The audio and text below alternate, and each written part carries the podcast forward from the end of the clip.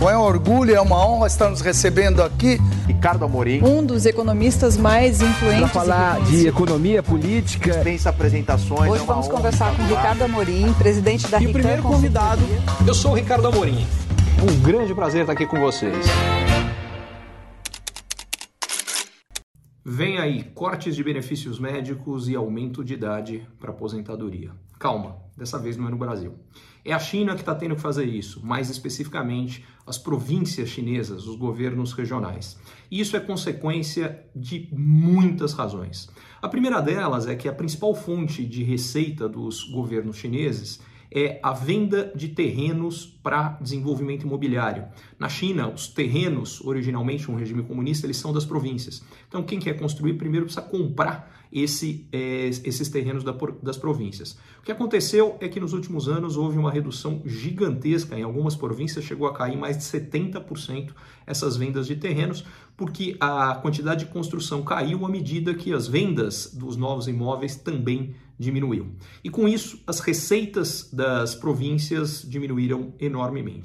Para completar, elas tiveram aumentos substanciais de gastos, principalmente gastos associados com saúde. É bom lembrar que a China adotou a política de Covid-0 durante três anos, o que significa testes em massa, e isso foram gastos importantes de saúde. O resultado? Em primeiro lugar, eles estão reduzindo, chegaram em alguns casos em reduzir até 70% os reembolsos de serviços médicos e a prestação de serviços médicos, dependendo de como funciona, é, em algumas dessas províncias. É, são 31 províncias na China e algum tipo de medida assim foi tomada em pelo menos 17.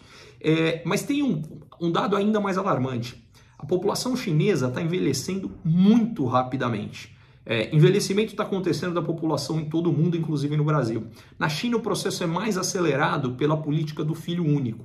O resultado é que até 2035, 400 milhões de chineses vão ter mais do que 60 anos. E o e que isso significa é que as regras atuais de aposentadoria não param de pé.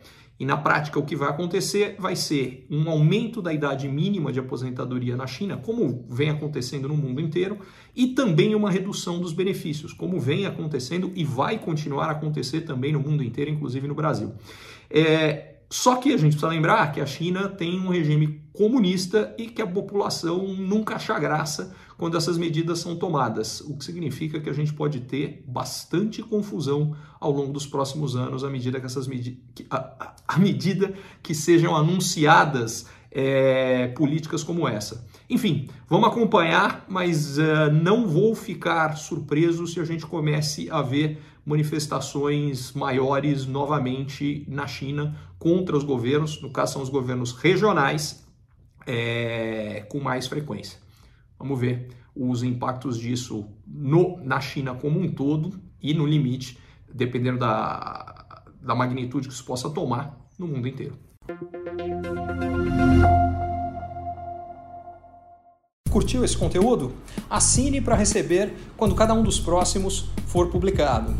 E se de repente você achar que algum colega, amigo ou alguém da sua família pode gostar também, lembre de compartilhar. Até a próxima!